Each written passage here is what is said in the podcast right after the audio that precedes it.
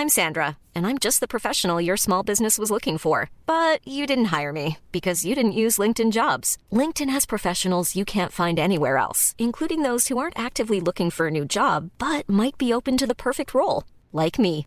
In a given month, over 70% of LinkedIn users don't visit other leading job sites. So if you're not looking on LinkedIn, you'll miss out on great candidates like Sandra. Start hiring professionals like a professional. Post your free job on linkedin.com/people today.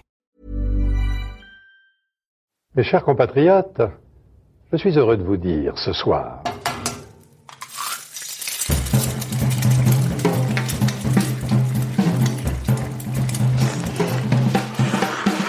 Bienvenue dans À Poil, le podcast qui met à nu les chefs. Je suis Julie Gerbet et dans chaque épisode, je passe à la poêle des chefs au masculin et au féminin, des cuisiniers et cuisinières pluriels qui marquent notre époque. Dans ce deuxième épisode bonus d'À Poil, on sort un peu de la cuisine pour aller voir ce qui se passe en pâtisserie. À cette occasion, j'ai l'honneur de recevoir l'immense chef pâtissier Cédric Grolet. Je me considère pas comme un chef, je me considère plus comme un, un créateur. Je, je suis tout le temps en train de remettre en question, je suis tout le temps en train de raffiner les choses, je suis tout le temps en train d'aller chercher plus loin. Avec son million de followers, je savais que Cédric Grolet était un phénomène à lui tout seul. Mais en menant cet entretien, j'ai appris qu'il était la troisième personnalité food la plus influente au monde. Ce qui est quand même, à 32 ans, un truc de fou. Avec Cédric, nous avons parlé de rêves, de sculpture, de basket et de tarte aux pommes. Bonne écoute N'hésitez pas à envoyer vos commentaires, suggestions, questions et à désarmer un max d'étoiles sur l'application qui vous a servi à écouter ce podcast. Bonjour Cédric. Bonjour Julie. Plusieurs classements t'ont élu euh, meilleur pâtissier du monde. Oui. C'est un fait, mais qui es-tu Cédric Grolet? Euh, qui je suis Je suis euh, quelqu'un qui, qui vient de, de la campagne, d'un tout petit village euh, où il y avait trois maisons et des vaches et des moutons. Et euh, une quinzaine d'années plus tard, euh, je me retrouve avec ces titres-là. Donc euh, une grande différence et une grande marche en avant par rapport à mon métier. Tu viens d'Auvergne. Oui, exactement, d'Auvergne. Comment est-ce que tu te rêvais pâtissier enfant? Euh, depuis tout petit, j'ai toujours dit à mes parents, euh, c'est simple, je veux juste faire des gâteaux dans ma vie. Euh, je veux rien faire d'autre. L'école, ça m'intéresse pas. le, tra- le travail, ça m'intéresse pas. Je veux juste faire des gâteaux. Je considérais pas ça comme travail en fait ou comme ou comme exercice. Je, je pensais que c'était tout simplement du bonheur et je le pense toujours. Est-ce que tu te souviens de ton premier jour en pâtisserie? Oui, c'est avec mon grand-père. Euh, c'était pas le premier jour de pâtisserie, mais c'était le premier jour euh, en approche avec euh, la gastronomie. Un moment où il m'a fait goûter cette glace vanille qui était dans une turbine à glace extrêmement vieille. Il m'a mis sur un tout petit tabouret, c'était une petite caisse de Coca-Cola, c'était dans un bar. Il m'a fait monter dessus et j'ai mis mon doigt dedans et j'arrivais pas à récupérer ma glace vanille. J'avais 7 ans, je pense. Et c'est là que ça m'a, le moment déclencheur, je me suis dit, c'est intéressant. Et je suis quelqu'un de très très très gourmand sur la pâtisserie, bonbons, confiserie. Et ben mes parents m'ont laissé libre à, à essayer de la pâtisserie depuis tout petit. C'est là que donc tu t'es dit que t'allais en faire ton métier? Non, c'est pas. Je me suis jamais dit en fait. Je me suis jamais dit je veux faire comme métier pâtissier. C'est ça qui est marrant. J'ai toujours dit que je voulais faire des gâteaux. J'ai jamais dit je vais être pâtissier plus tard. Ça- je ne savais pas que ce métier existait. J'ai juste dit à mes parents, euh, moi j'ai envie de faire des gâteaux plus tard, mais pas pâtissier ni boulanger ni quoi que ce soit. Et euh, c'est venu euh, au fur et à mesure. Donc t'as fait une école, un, un Oui, j'ai CAP, fait 6 euh, ans d'études. mhm. J'ai fait deux ans de CAP, euh, un an et demi de mention complémentaire et deux ans de BTM. Euh, après ces, euh, ces études, je suis arrivé à Paris à 20 ans. Je suis parti de l'âge de chez mes parents à 16 ans et euh, à 20 ans, je suis arrivé à Paris. euh, Tu travaillais en Auvergne? Oui. Dans des pâtisseries, t'as fait un apprentissage euh, j'ai fait t'es- à chaque fois, dans chaque euh, pâtisserie où je suis allé, j'ai fait un CAP en deux ans où j'ai euh, travaillé dans une boulangerie-pâtisserie très très très classique. Vraiment, on était le patron et moi, l'apprenti. Ensuite, j'ai fait une mention complémentaire. Et ben, j'étais vraiment dans une toute petite boulangerie différente aussi, mais encore aussi petite, mais euh, un peu plus pâtisserie. Et ensuite, euh, la troisième, j'ai fait une pâtisserie pure euh, dans une pâtisserie différente, en Auvergne aussi. Et, et après, je suis arrivé à Paris. Et comment tu t'es retrouvé chez Fauchon En fait, pendant ma semaine de vacances, quand j'ai reçu mon BTM, je suis monté à Paris et j'ai déposé des CV où les maisons me faisaient rêver. Et dont Fauchon, et Fauchon m'a appelé pour un jour d'essai. Et à 20 ans, je suis arrivé à Paris le 2006. Octobre 2006, 2 octobre 2006, j'ai commencé à Paris. T'es passé de, de la petite boulangerie, pâtisserie de province à Oui. l'énorme euh, euh, pâtisserie parisienne avec euh, renommée internationale. Mm. euh. J'étais perdu. C'était une catastrophe. Je suis arrivé là déjà. Auvergne et arrivé parisien, déjà c'est un fait. Mais après, de changer de métier, changer de vie, changer d'amis, changer de tout, toute ma vie, ma famille, je voyais plus personne. Euh, ça a été extrêmement difficile. J'ai mis, euh, j'ai bien mis 10 ans pour arriver à, à comprendre un peu tout ça. Et tu occupais quelle place chez, chez Fauchon? La première place que j'ai, j'ai- commencé, c'est pas une place qui fait rêver. Je tapais des macarons pendant plus de deux ans sur une plaque et j'étalais des macarons et je les collais. Donc ça a été, euh, pour pas dire horrible, c'était euh, extrêmement dur, extrêmement dur. Et petit à petit, j'ai gravé euh, les échelons. J'étais un peu euh, un pâtissier qui était sanguin. Ça veut dire que je suis toujours de l'avant et je vais toujours à fond dans ce que je fais. Donc du coup, ils ont voulu me calmer un peu les patrons, les chefs, et ils m'ont dit bah maintenant tu vas aller en boulangerie, euh, à boulangerie viennoiserie. Et où je ne voulais pas aller, je voulais aller dans les, ag- les, les pâtisseries ra- raffinées avec des couleurs, avec des choses euh, extrêmement poussées. Et euh, ils m'ont envoyé en boulangerie. Et j'ai fait presque deux ans aussi en boulangerie. C'était très très dur. Euh, j'ai fait euh, le matin, j'attaquais vers les minuit, 23 heures. Donc euh, plus de vie pendant deux ans, travailler les week-ends. Bref, c'était c'était un challenge incroyable. Et en fait, grâce à ces deux challenges, ils m'ont envoyé à Pékin parce que je savais faire les macarons et je savais faire les, la boulangerie et la viennoiserie. Et je suis allé former les Chinois pour l'ouverture à Pékin quand j'avais 20, euh, 23 ans, 24 ans. ouais. Et t'as jamais eu des moments de découragement au, Oh, si. au début quand t'as Tous les jours. même en Auvergne Ah, si, si, si. Si, c'est un métier qui, qui veut ça en fait. Tous les jours, il y a des, il y a des, des moments de se dire mais c'est pas possible, on va jamais y arriver, on va jamais s'en sortir. Il y a toujours des problèmes, c'est extrêmement dur. En fait, ce qui est vraiment dur, c'est même pas le taux de travail parce que le taux de travail, j'arrive à l'assimiler, mais c'est le côté euh, euh, vie privée en fait. Il y a- vous coupez tout. Enfin. Moi, l'objectif que je voulais, c'est en arriver là où j'en suis. Donc, euh, il faut couper le maximum de choses pour se concentrer sur sa carrière et les amis, la famille, tout ça, on oublie quoi. On va directement droit au but, c'est le travail. Et justement, est-ce que tu avais un plan de carrière quand tu as commencé en Auvergne tout jeune euh, J'ai, euh, en fait, je suis quelqu'un qui est extrêmement réfléchi sur ma carrière et sur ce que je fais tous les jours. Euh, j'ai un rétro-planning, j'avais un rétro-planning sur 10 ans, ce que je rêvais d'être. Et en fait, je considère une carrière comme un GPS. Euh, si on veut aller à un point à un autre, eh ben, il faut passer par des villes, par des, par des endroits, par des adresses. Et c'est la même chose pour une carrière. Je peux pas aller euh, d'être apprenti et arriver meilleur pâtissier du monde. Donc pour en arriver là, j'avais construit un rétro-planning sur 2 ans, 3 ans, 4 ans, 5 ans. Et ce que je rêvais de faire et ce que, où je voulais aller. Et j'en ai encore un sur 10 ans. Et je sais où je veux aller euh, et où je, me, où je veux me rendre. Me rendre. T'as des étapes, euh, t'avais des étapes comme ça au fur et à mesure que tu te fixais, Ouais. euh, auxquelles J'avais des points d'objectif en fait. C'est ce que je fais, comme ça que je forme mes équipes. Mes équipes me présentent euh, tous les six mois, un an, euh, des objectifs qu'ils veulent atteindre. S'ils veulent passer commis, demi, chef de partie, euh, faire un concours, faire une nouvelle création, et ce qui permet que la vie elle est, elle est beaucoup plus stimulante. Et tu te rêvais déjà meilleur pâtissier du monde euh, Ouais, j'ai toujours dit à mes parents que je serais le meilleur pâtissier du monde quand je serai grand. Mais j'ai l'impression que je suis toujours pas grand et je l'ai été. Est-ce qu'il y a des pâtissiers ou des cuisiniers qui t'inspiraient? Euh, quand j'étais petit. Oui. Ouais, énormément. Bah, Il y a Christophe Adam qui m'a inspiré. euh, On le voyait dans le journal du pâtissier avec tous les collègues. On disait c'est incroyable ce qu'il fait, toutes ces couleurs, tout ce côté énergique, ce côté créatif. Il y a Monsieur Hermé qui était vraiment incroyable aussi par rapport à son charisme et par rapport à sa pâtisserie très française. Et Christophe Michalak, euh, son côté un peu rock'n'roll et un peu cool et, et ses pâtisseries qui a, qui a modernisé tout ça en fait. Donc c'est trois pâtissiers qui me faisaient vraiment rêver à l'époque. Et alors, comment t'es arrivé au, au Meurice? Euh, à Fauchon, 6 ans, c'est cool. Et euh, je suis quelqu'un qui marche avec le stress, euh, qui marche avec la pression. Si euh, tout est cool et tout, se passe bien, et ben, pour moi, c'est que ça veut dire que je dors et qu'il y a un problème. Donc du coup, chez Fauchon, ça se passait trop bien. Après 6 ans, les chefs me faisaient confiance, je faisais un peu ce que je voulais. J'avais fait énormément de choses, j'avais voyagé énormément. Je suis monté au bureau et j'ai dit, chef... Euh, je suis trop à l'aise, euh, soit vous me donnez ça, ça, ça comme responsabilité, ou soit moi je, pars. Il n'avait pas la possibilité de me le donner parce que euh, ce n'était pas envisagé. Et donc du coup, bah, j'ai dit bah, je pars et je vais trouver une autre, façon de voir les choses. Et la seule chose qui manquait, c'était la restauration. Et j'entendais beaucoup de parler de l'ancien chef quand je suis arrivé. Il y avait Yannick Aleno et, euh, Camille, et Camille euh, Le Sec. Mhm. Et, euh, et ce côté cuisine, ce côté euh, assaisonnement, ce côté recherche du produit, je l'avais pas du tout chez Fauchon, j'avais plus le côté esthétique. Donc j'ai envoyé mon CV, j'ai écrit moi-même mon CV, je me rappelle à La Rochelle avec ma tante. On a envoyé mon CV et Camille Le Sec m'a appelé, il m'a dit ça m'intéresse de te rencontrer. On a parlé de tout sauf de, de, de, de pâtisserie. on s'est tellement bien entendu directement. Et euh, il m'a dit bon, bah, c'est ok pour moi, tu prends la place de sous-chef au restaurant gastronomique. J'avais jamais fait un dessert assiette de ma vie. Je me suis dit mon Dieu, alors là, je retombe dans un, un truc incroyable.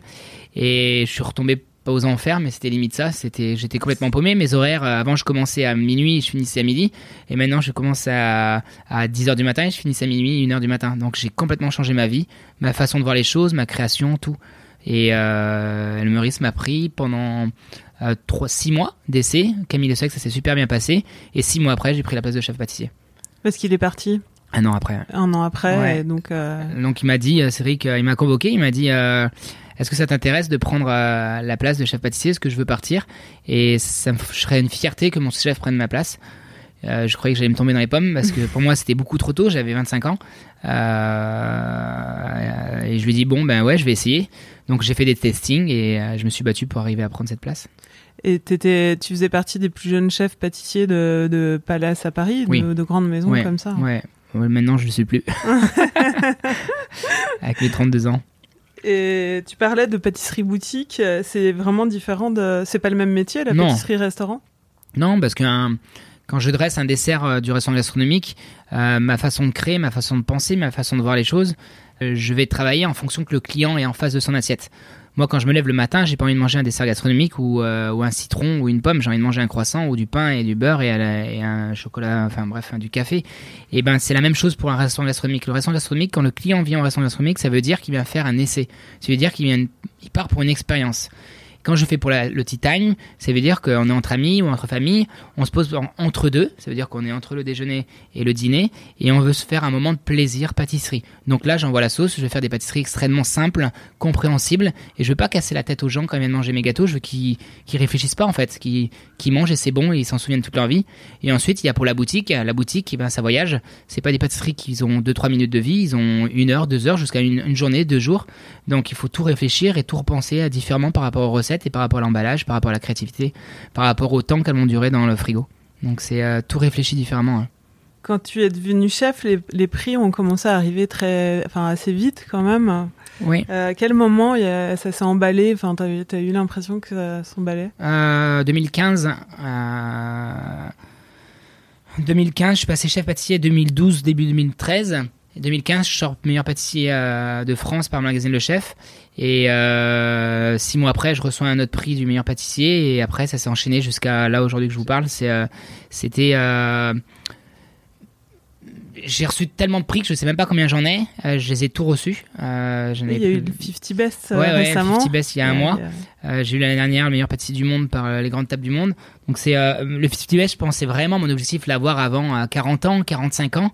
J'ai 32 ans, ils m'ont remis le prix, donc je, je suis un enfant gâté. Est-ce que t'as- t'expliques ce succès? Enfin, est-ce que tu, tu sais Je l'explique par rapport aux clients. En fait, les titres, c'est quelque chose. C'est important, ça fait plaisir, c'est très bien. Ok. Mais euh, le plus important au bout du compte de tout ce que je veux et de mon meilleur titre que j'ai, c'est les clients. Aujourd'hui, les clients, ils sont tous les jours là. Euh, mon, mon time est complet sur presque trois mois. Euh, la boutique est complète tous les jours. Le brunch, on me demande tous les jours, tous les jours, c'est complet tout le temps. Tous mes points de vente sucrés au Meurice marchent à 100%, voire même 200% parce que c'est tout en complet. Donc, euh, les titres, c'est quelque chose pour moi personnel, mais le client, il s'en fout, je pense, du meilleur pâtissier du monde ou le meilleur pâtissier de France. Il y en a, c'est- quelque chose de différent. Ce que j'im- j'implique dans ma carrière et ce que je veux vraiment où aller, c'est le client. J'écoute énormément le client. Et en fait, le fait d'écouter le client, eh ben, ça me permet de, de décrocher autant de titres et de médiatique. Quand je poste sur les réseaux sociaux mes photos, je regarde les commentaires, j'écoute, je sens. Quand les clients repostent les photos quand ils viennent manger ici, eh ben, je regarde aussi. Et ça me permet de juger ma pâtisserie et de prendre attention à chaque client, ce qui va, ce qui va penser de ma pâtisserie. J'écoute jamais, jamais mes amis, jamais, jamais, jamais, jamais. J'écoute jamais ma famille, j'écoute jamais les, les, les chefs, les- tous les chefs Ah oui pâtissiers, je n'en ai jamais écouté un. Parce Pourquoi que c'est des amis. Parce qu'ils vont jamais vous dire, ça m'est jamais rien un chef pâtissier qui est venu me voir et m'a dit, ouais, c'est pas bon, hein, franchement, ça va pas. Parce qu'il n'osera pas. Et je trouve que Alors que les clients, ils osent. et le euh, client, il paye. Le client, il paye. Il vient là, il paye tant d'euros pour un dessert. Si ça lui va pas, je peux vous dire qu'il va le dire. Et donc, c'est ça que j'aime. C'est la, le client, c'est la vérité. Et j'écoute énormément les clients. hein. Et j'allais te demander, c'est pas une question vache, mais qu'est-ce que ta pâtisserie a de plus que les autres, tu vois, pour arriver, enfin, voilà, tu Ouais. dis que tu écoutes le client, mais, mais comment tu t'es différencié un petit peu pour arriver à ce niveau-là à 32 Mm. ans alors que c'est c'est une première? Bah, je pense que je suis là au bon moment et à la belle année. Euh, je que pense ça, que non, mais c'est vrai parce que euh, j'ai su utiliser les réseaux sociaux. Euh, Instagram m'aide beaucoup par rapport à ma mon notoriété et, et les clients viennent énormément pour mes, mes réseaux. Ils me, le- tous les jours, ils me le disent. Ensuite, ma pâtisserie est physiquement belle, elle est compréhensible. C'est des fruits, c'est des Saint-Honoré, c'est des Paris-Brest, c'est des choses qu'on comprend. Et sur le goût, je vais droit au but. En fait, je ne mélange pas les saveurs. Quand moi je vais dans un restaurant, la première chose qui m'embête, c'est de lire la carte. Je, choisis jamais ce que je mange. Je demande toujours à les personnes qui m'accompagnent parce que ça m'énerve. Je, réfléchis toute la semaine, toute la journée, tous les jours. Donc je demande de choisir ma place. Non, mais c'est chiant de choisir. Moi, ça m'embête. Et ensuite, quand il y a plein de saveurs dans un dessert ou dans un plat, moi je le comprends pas. Donc je mange pour manger, mais je comprends pas. J'aime comprendre ce que je mange. Donc dans toutes mes desserts, à chaque fois que je fais un dessert, à chaque fois que je crée, je me dis ok Cédric, il y a ça. Tu veux donner quoi? Qu'est-ce que tu as envie de se- faire stimuler au client? Et à chaque création que je fais, c'est toujours un parfum, c'est jamais compliqué, un parfum et un assaisonnement. Et je, et, et je pense que c'est la clé de la réussite de demain. Ça veut dire de ne pas embêter le client, lui laisser la possibilité de choisir ce qu'il a envie de manger sans lui embêter avec des décors, avec des choses qui ne servent à rien dans un dessert. Regardez dans mes pâtisseries, il n'y a aucun, aucun logo. Tous les pâtissiers de France dans le monde mettent des logos euh, avec leurs euh, leurs signes, des plastiques et des chocolats des petites cartes qu'il faut enlever. euh. voilà, qu'il faut enlever avant de manger. Donc, après, que les pâtissiers le fassent, c'est, leur choix. Mais je pense que si je n'embête pas le client, eh ben, le client reviendra me voir. Et j'ai toujours le beau m'a fait venir et le bon fait revenir. Et c'est ce que mes clients me disent tous les jours. Et ça, c'est une réflexion que tu as menée euh, petit à petit ou Oui, ça, s'est pas fait euh, tout de suite euh, du jour au lendemain. C'est, euh, c'est tout ce que je suis en train de dire. En fait, je le dis à la place des clients. C'est un, c'est un pourcentage de clients que je parle tous les jours qui me, qui me guide en fait. Comme je suis ouvert et que j'écoute et que je pense que ma pâtisserie a évolué énormément et doit évoluer encore, et ben la seule solution pour la faire évoluer, c'est pas seulement moi, c'est l'équipe, euh, les clients et moi. Comment sont venus les trompe-l'œil? Euh, les trompe-l'œil, je l'ai créé le premier en 2013, c'était la cerise estragon. Euh, en fait, quand j'ai commencé la, la pâtisserie chez Fauchon, je suis arrivé, euh, je, je n'arrêtais jamais de sculpter du chocolat. Je sculptais du chocolat tout le temps, tout le temps, tout le temps. Je sais pas pourquoi je sculptais, mais j'avais, j'adorais me servir de mes mains et sculpter du chocolat. Et, euh, un jour, je me suis dit, euh, au lieu de sculpter du chocolat, ben, je vais sculpter mes gâteaux. Et je trouverais ça beaucoup plus intéressant de sculpter des gâteaux que euh, des moules, les mouler et les démouler. Parce qu'ils sont tous pareils. Et en fait, euh, comme je sors de la nature et que mes parents m'ont éduqué vraiment avec les fruits, et ben, je trouvais que de prendre un dessert à la cerise, de prendre les cerises, les mixer et faire des couches euh, parfaites dans un gâteau à la cerise, je disais, mais une cerise c'est magnifique, pourquoi pas sculpter une cerise? Donc j'ai commencé à sculpter ma première cerise et j'ai trouvé un regard incroyable sur les clients quand j'ai mis la première cerise à table. Et donc du coup je me suis dit, mais la cerise c'est fini, qu'est-ce que je fais? Et j'en ai fait un autre, un autre, un autre, un autre, un autre, et ça s'est enchaîné. Et Aujourd'hui j'ai une trentaine de fruits à la carte et, euh, et on change toutes les deux, trois semaines, un mois, et les clients sont complètement fans.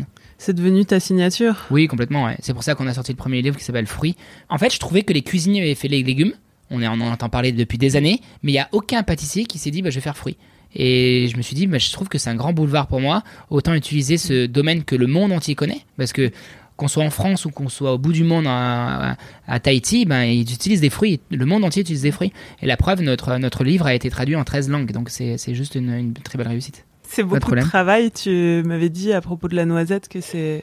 Enfin, Ouais. C'est vrai que c'est vendu 17 euros, Ouais. mais euh, en boutique par exemple. Mais euh, c'est énormément. Tu m'as dit plusieurs jours de travail. Ouais. Est-ce que tu peux nous expliquer un petit peu euh, les différents, enfin rapidement, en simplifiant, hein, Bien mais, sûr. les différents procédés. En fait, euh, En fait, déjà, le, le- le travail qu'il y a déjà sur chaque fruit, c'est la création. Euh, par exemple, la fraise qui vient de sortir la carte seulement cette année, j'ai mis 6 ans pour travailler dessus. Chaque année, au moment de la fraise, j'ai essayé, j'ai jamais validé la fraise, j'y arrivais pas, j'avais pas un bon goût, j'avais pas le bon assaisonnement, j'avais pas la bonne couleur, ça ne marchait pas. Et là, j'ai mis 6 ans. Donc déjà, avant de parler de la recette, c'est 6 ans de travail avant. Sur le citron, j'ai mis, j'ai mis 3 ans pour vraiment qu'il soit parfait. Donc chaque fruit, c'est la noisette, j'ai mis plus de 2 ans. Donc à chaque fois, à chaque fois, c'est extrêmement compliqué. Et chaque fruit, c'est à peu près entre 2 deux, deux jours minimum jusqu'à une semaine de travail sur un fruit. Et c'est tout sculpté à la main, il n'y a aucun fruit qui n'a de moule. J'ai tout Ah bon sculpté à la main. Non, non, il n'y a pas de moule. Donc Ah chaque fruit, on part sur une sphère, soit on va enlever ou soit on va rajouter pour former le fruit. Et ensuite, la finition de chaque fruit, c'est extrêmement, extrêmement long. euh, parce que, en fait, l'idée du fruit, c'est d'avoir de respecter la nature, de ce qu'elle nous donne, mais de la sublimer. Donc on va prendre tous les fruits, on va les recevoir, on va les cuisiner. Donc à l'intérieur, on va avoir une sphère énorme de fruits cuisinés avec un assaisonnement. Ensuite, ensuite, on va avoir une mousse qui nous permettra de sculpter et donner de la saveur de, la pâtisserie. Et ensuite, on aura un enrobage. L'enrobage, c'est du chocolat blanc plus du beurre de cacao qui mhm. me permettra de donner la structure du fruit, le croustillant. Parce que tous ces, tous ces fruits nous sont sans gluten. Donc on a, on a la possibilité de les manger euh, sans gluten et sans biscuit. donc du coup, le croustillant, je l'ai avec l'enrobage qui est tout, autour. Et, euh, et, ensuite, sur les, euh, le transport, c'est un, dessert qui est extrêmement fragile. Donc il y a un packaging qui est fait sur mesure. J'ai envoyé tous mes fruits factices à mon créateur de packaging. Il les a pris, il les a mesurés pour créer un, un, un packaging qui arrive à faire tenir les fruits dans la, dans la boîte. Donc c'est un travail monstrueux du début à la fin. C'est impressionnant parce que j'ai goûté la fraise il y a un mois à peu mhm. près. Euh, elle a les petits points noirs comme une vraie fraise. Enfin, c'est vrai que c'est vraiment euh, hyper bien fait. Mhm. En fait, j'ai pas voulu. Euh, il y a certains fruits que je vais essayer de m'approcher le plus possible. Il y a certains fruits, je vais donner un côté gourmand. La fraise, par exemple, il y a plein de pâtissiers qui mettent des graines de sésame pour faire les points blancs et les petites. Et je trouvais que ça faisait kitsch. En fait, j'ai essayé de donner le, côté euh, utile. Donc tous les petits points noirs, on met du clou de girofle au dernier moment de la, la, passette dessus, ça dessine sur le rouge, et ce qui permet de faire ressortir la fraise et surtout donner de l'odeur. Donc à chaque fois que je dessine des, fruits, j'essaye de trouver quelque chose d'utile en termes de dégustation et physiquement. Par exemple, la noisette, on n'a jamais vu une noisette or, mais je l'ai sublimée en fait parce que je, m'approchais trop près de la vraie noisette et je la trouvais kitsch en fait. je pense que chaque fruit, il faut le sublimer avec le côté gourmand de la pâtisserie. Euh, au printemps, tu as ouvert ta boutique que mhm. tu as voulu comme un laboratoire où les cookies sont cuits sur place. C'est l'aboutissement d'une longue réflexion.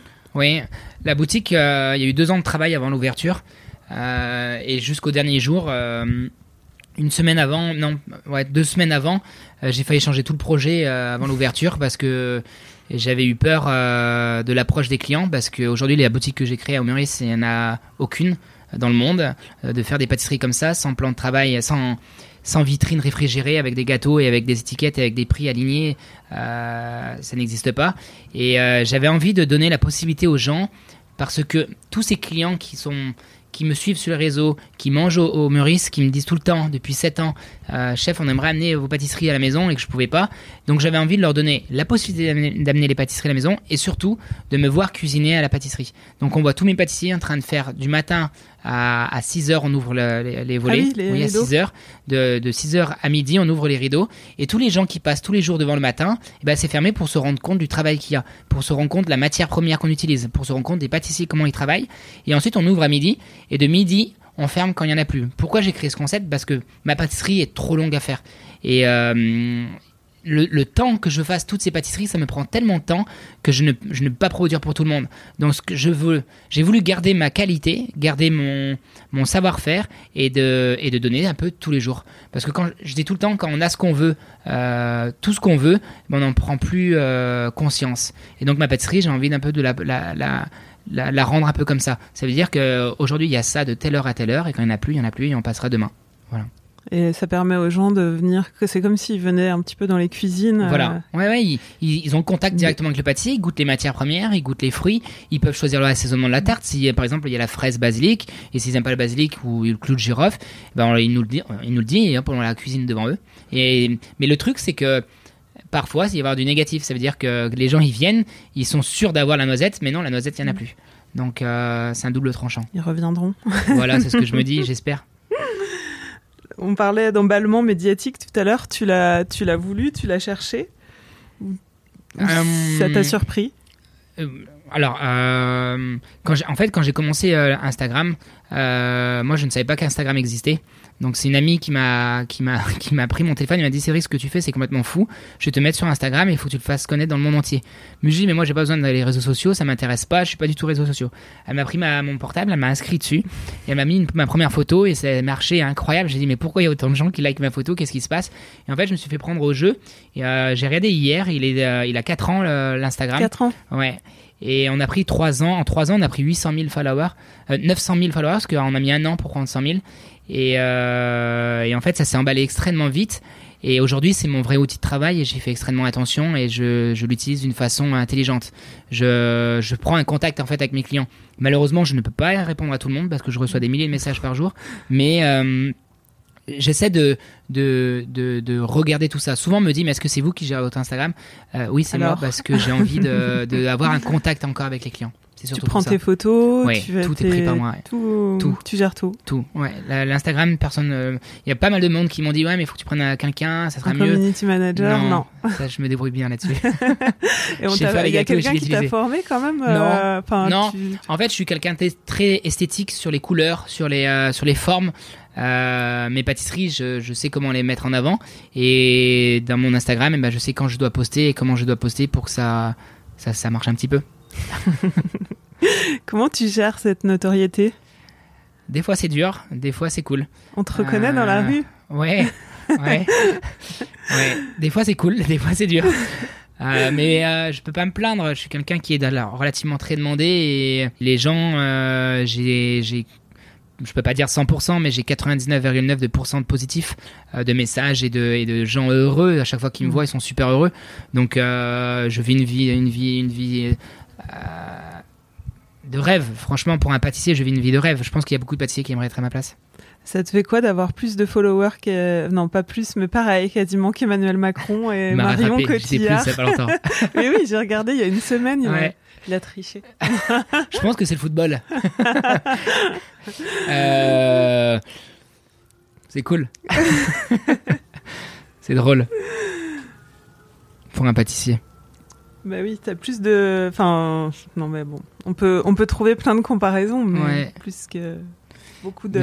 Mais plus que des, des, Des gens très célèbres. hein. des gens célèbres et que les cuisiniers euh, salés. Oui. Oui, aujourd'hui, Instagram m'a- m'a m'a demandé, je suis allé les voir dans les bureaux, ils m'ont nommé euh, premier pâtissier du monde en termes de, en termes de, de, Le suivi, d'influence. enfin, d'influence. Ouais, et troisième mondial euh, food. Ah Donc, oui euh, ouais. Qui est devant toi Il y a deux chefs de cuisine américains euh, euh, avec 3 millions de followers. Ah ouais C'est euh, Cauchemar en cuisine. Je sais plus comment il s'appelle. euh, Gordon, Gordon Ramsay. Ouais, voilà. Et un autre cuisinier que je ne connais pas. Donc euh, j'ai encore du boulot. Des objectifs Oui, euh, oui, pour, le, pour mettre sur le plan de Je carrière. vais pas m'arrêter là. Est-ce que les chefs pâtissiers sont des chefs comme les autres? Les chefs pâtissiers sont. Des chefs comme les autres enfin, Est-ce que par rapport à un chef cuisinier, t'as l'impression de faire le même métier, d'être... euh, Alors, euh, je pense qu'on a tous le même point d'objectif, c'est de rendre heureux le client. Que ce soit un chef de cuisine ou un chef euh, de, de restaurant ou un responsable, de, de- le chef de le barman ou n'importe quel point, on a tous envie de rendre le client heureux. Donc ça, c'est pour moi, on fait le même métier. Mais par contre, niveau niveau philosophie et niveau euh, façon de penser, je pense que la cuisine est encore au-dessus de nous. Euh, parce que moi, j'apprends encore avec la cuisine. J'apprends beaucoup plus avec les cuisiniers que les pâtissiers. Donc, ils ont beaucoup de choses à m'apprendre. Je pense qu'ils ont traité la, chose il y a des années que moi, je commence seulement à la traiter. Et euh, après, je pense que les pâtissiers sont beaucoup plus beaucoup plus euh, pour pas les énerver, beaucoup plus euh, soudés. Je, enfin, aujourd'hui, les clubs des sucrés que Christophe Michelak, Christophe Adam et euh, Jean Chasset ont créés, et ben, j'en connais pas beaucoup des choses comme ça. La cuisine, je les trouve un peu plus compétition, compétition. Et les pâtissiers, je les trouve un peu plus amicales. Enfin, moi, je m'entends très très bien avec les pâtissiers, et je- j'entends pas souvent les cuisiniers qui s'entendent aussi bien tous ensemble.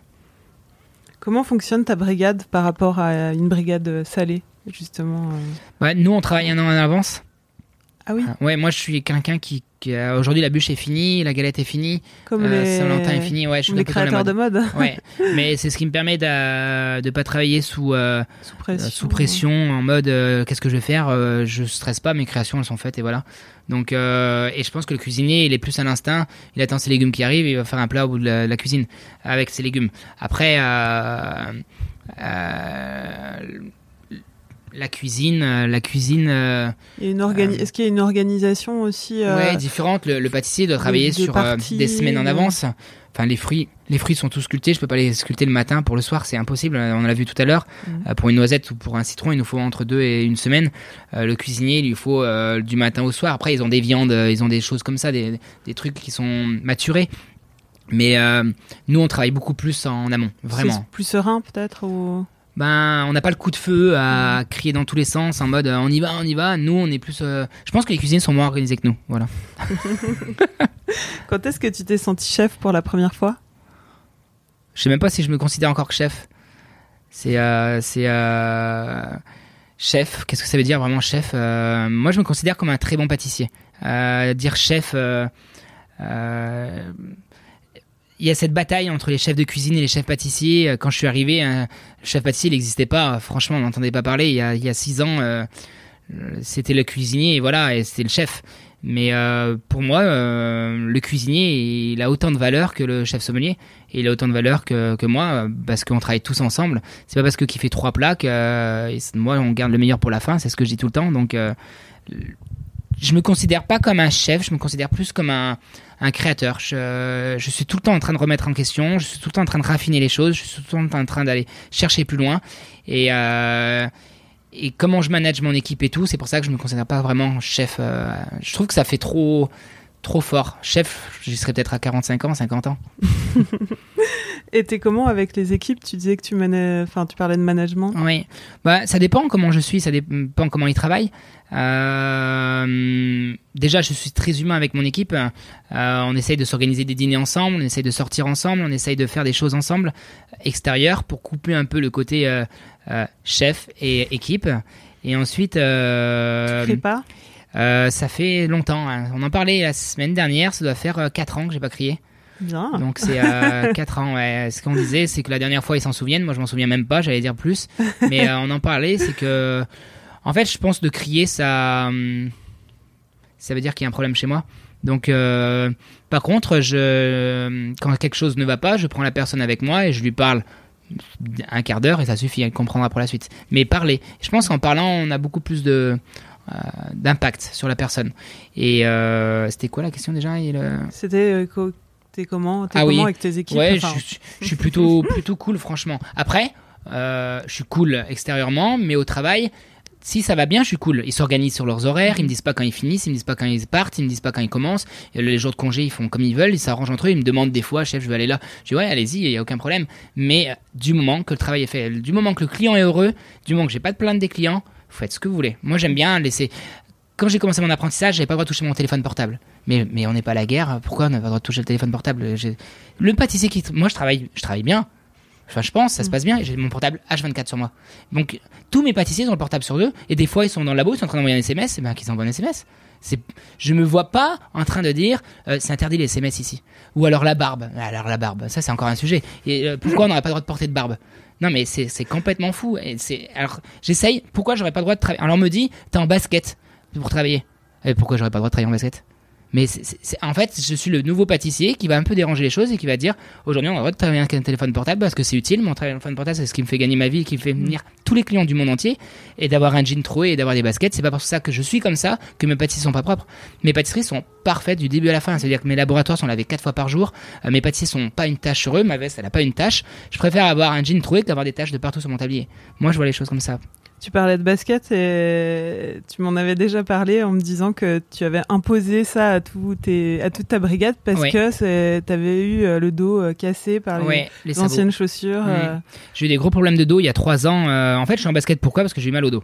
Euh, et mon podologue m'a dit, mais c'est vrai que tu portes quoi au travail? Je lui ai montré. Il m'a dit, mais il faut que tu arrêtes tout de suite ça. Et ça fait un an que j'ai plus mal au dos du tout. Et depuis que je suis en basket, j'ai plus du tout mal. Après, il y a des chaussures de sécurité plates, il y a aucun problème. Mais j'avais envie de le meilleur pâtissier du monde, le meilleur pâtissier de France, le meilleur pâtissier, le meilleur meilleur. Et ben le meilleur, il est super cool. Il est en jean troué, il est en basket. Et j'ai envie d'être comme ça. J'ai envie d'être moi en fait. Et, Et, le vrai euh, Cédric, il est comme ça. et on n'est pas obligé de se casser le dos pour. euh, Voilà, exactement. Pour, et euh, je vais, je suis en bonne santé maintenant. Dans une interview, je t'entendais dire que tu faisais plancher tes équipes sur des recettes sans leur donner le, le mode d'emploi, Mhm. juste pour favoriser la créativité. Ouais. C'est une bonne technique pour faire évoluer ta pâtisserie?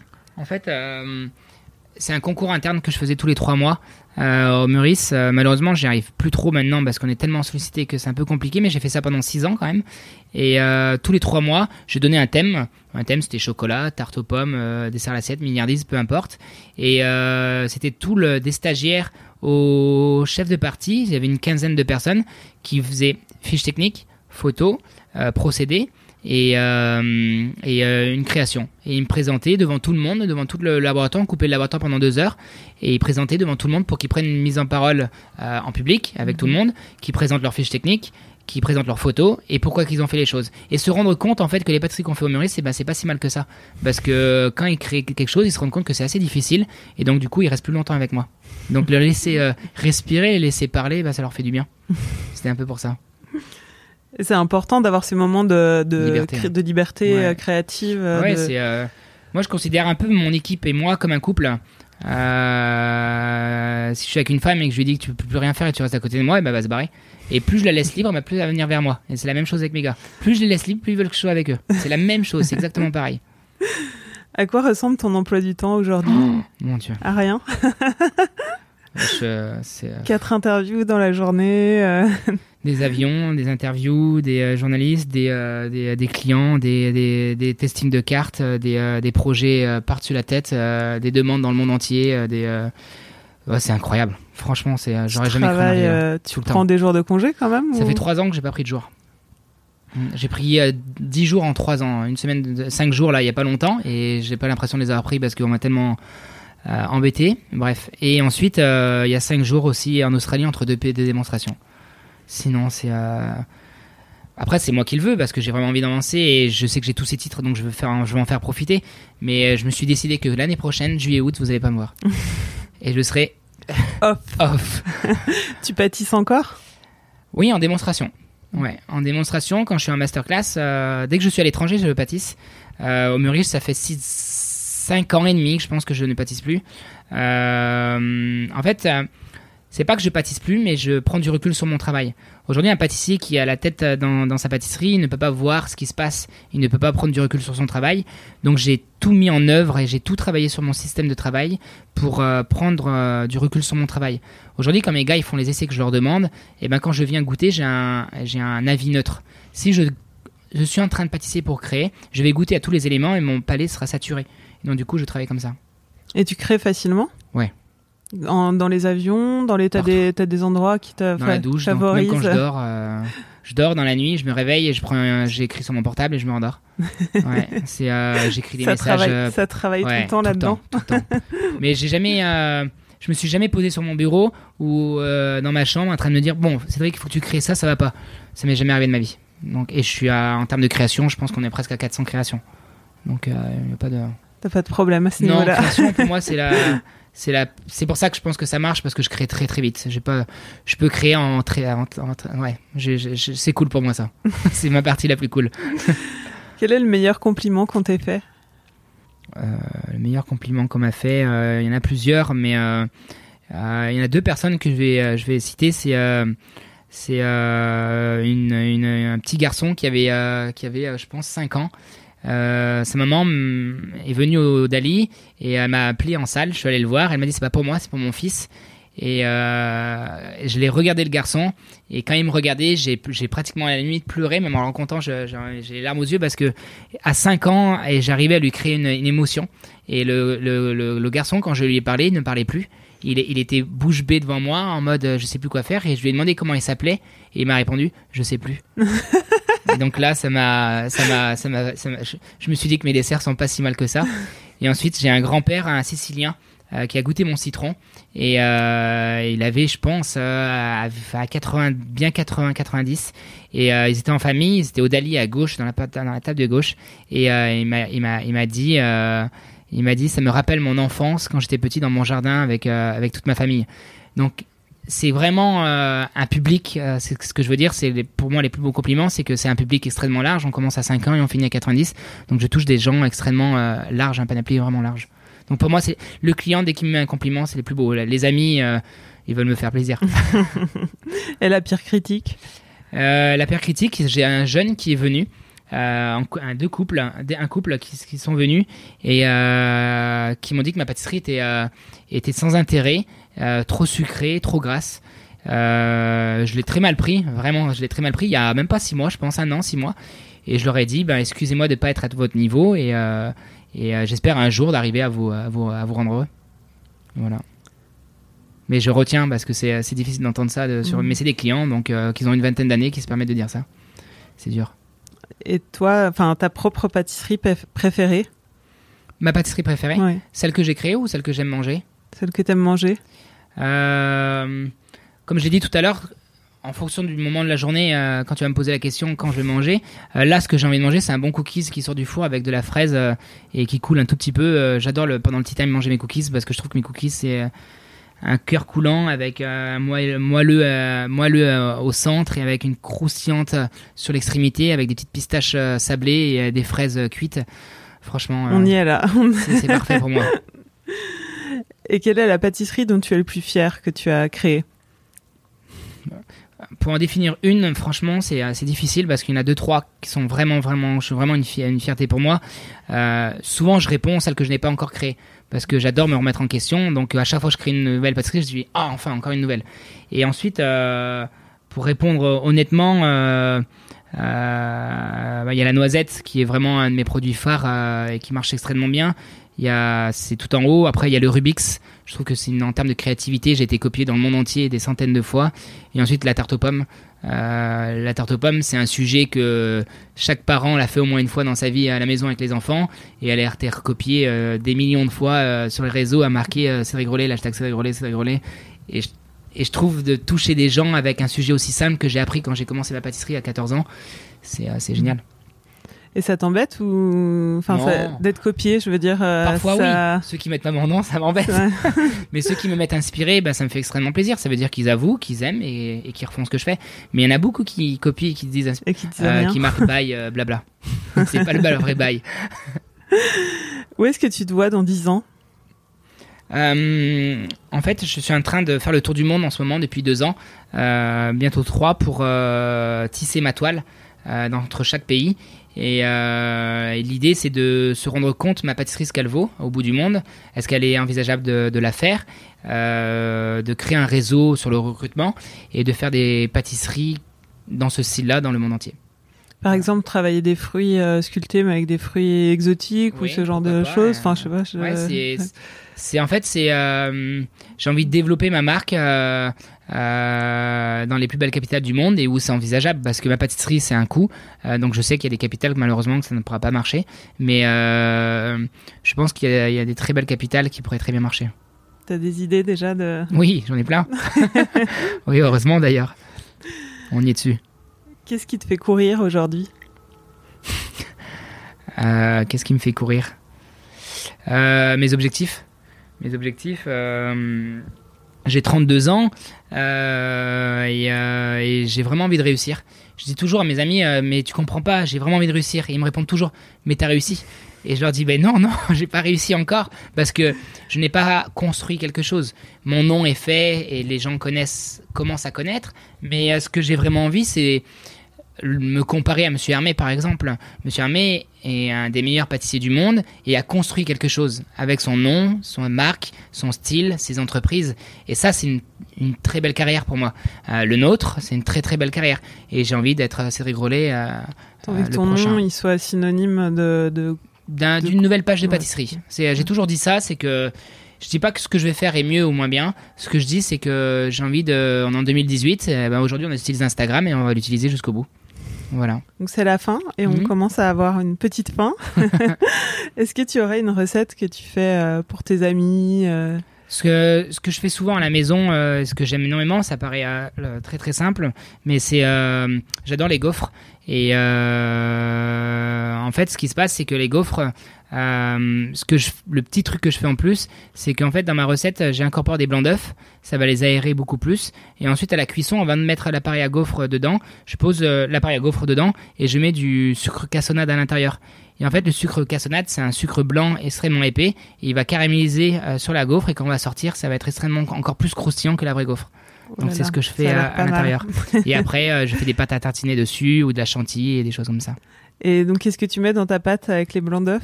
Il y a des blancs d'œufs, il y a du beurre, il y a de la farine, il y a du sel, il y a du sucre. Mais tous les ingrédients par cœur, je ne le sais pas. mais je crois qu'elle est dans mon livre. Donc euh, il faut ouvrir, On pourra la euh, retrouver. ouvrir le livre. Voilà. Ok, merci Cédric. Avec plaisir, merci à toi. Vous pouvez goûter ce qu'il a dans la poêle et dans son four dans les différents restaurants et salons de thé du Meurice, ainsi que dans sa pâtisserie au 6 rue de Castiglione. J'espère que cet épisode bonus vous a plu. Je vous souhaite une bonne rentrée et je vous donne rendez-vous très très vite pour la deuxième saison. Cet épisode a été réalisé par Laurie Martinez, musique par Santiago Walsh. Si vous vous êtes régalé, n'hésitez pas à nous décerner beaucoup d'étoiles, comme un certain guide gastronomique.